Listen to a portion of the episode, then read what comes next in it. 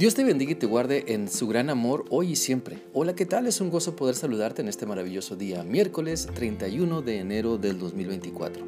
Te animo para que sigamos adelante meditando en lo que la palabra de Dios nos enseña en el libro de Apocalipsis capítulo 12 y hoy vamos a meditar en lo que Dios tiene para nosotros a través del versículo 10, el cual dice así.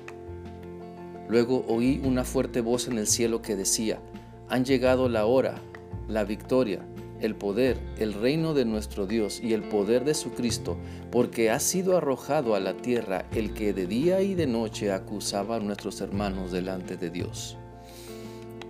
Por medio de este pasaje de la palabra, podemos seguir recordando que la victoria total, todo el poder, todo el reino pertenece a nuestro Dios Padre y a Jesucristo su Hijo, porque no hay nada ni nadie que pueda oponerse a su autoridad no hay nada ni nadie que les pueda hacer frente. Su poder lo conquista todo, su reino y dominio se extiende sobre todo el universo y todo lo creado.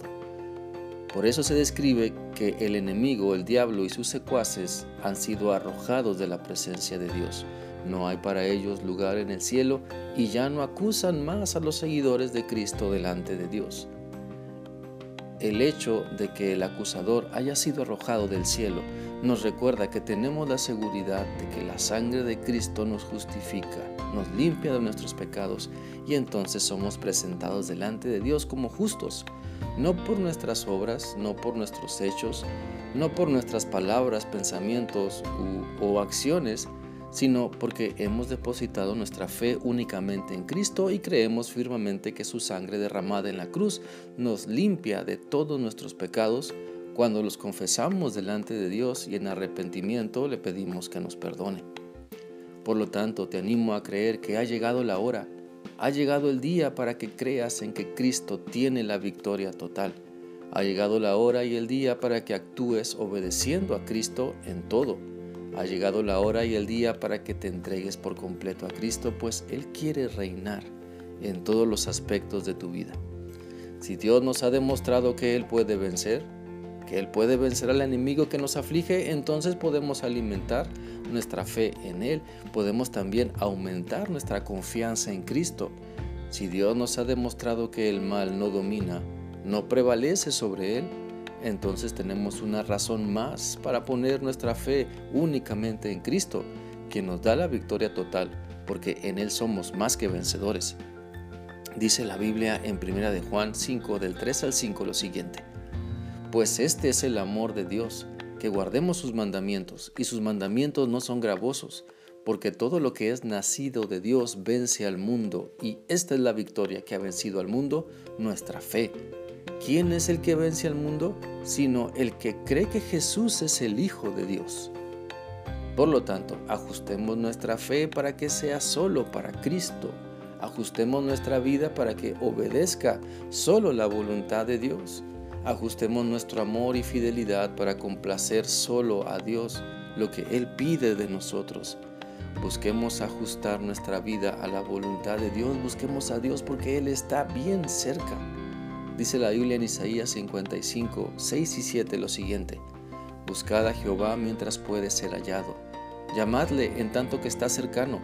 Deje el impío su camino y el hombre inicuo sus pensamientos y vuélvase a Jehová el cual tendrá de él misericordia, y al Dios nuestro, al cual será amplio en perdonar. Te animo entonces para que no caigamos en los lazos del engañador, busquemos a Dios y no caigamos en las trampas del diablo, pues la sentencia para el diablo ya está dictada. El enemigo ya sabe lo que le viene y anda buscando a quien devorar, anda buscando a quien llevarse entre las patas. Por eso no caigamos en sus errores, no creamos en sus mentiras, no tengamos una mala actitud de rebelarnos contra Dios. Mejor dejemos que la palabra del Señor nos convenza. Dejemos que su gran amor por nosotros se manifieste en nuestro vivir. Vivamos creyendo en Dios, vivamos creyendo en sus planes y propósitos, vivamos, sabiendo que en Cristo tenemos la victoria sobre nuestras más intensas luchas. Sigamos viviendo y creyendo en que en Cristo somos vencedores. Creamos creamos que somos más que vencedores, confiemos en el poder de Dios y no permitamos que la duda contamine nuestra fe. Porque la victoria que necesitamos hoy viene de Dios. La fe que necesitamos hoy viene de Dios. El amor que necesitamos hoy viene de Dios. El buen ejemplo que tú y yo de palabra y conducta necesitamos dar hoy, mañana y siempre viene cuando dependemos de Dios. Te animo entonces a que sigas creyendo en todo lo que Dios te dice. Sus promesas siempre se cumplen. Su gran amor es para siempre. Sus bendiciones no cesan.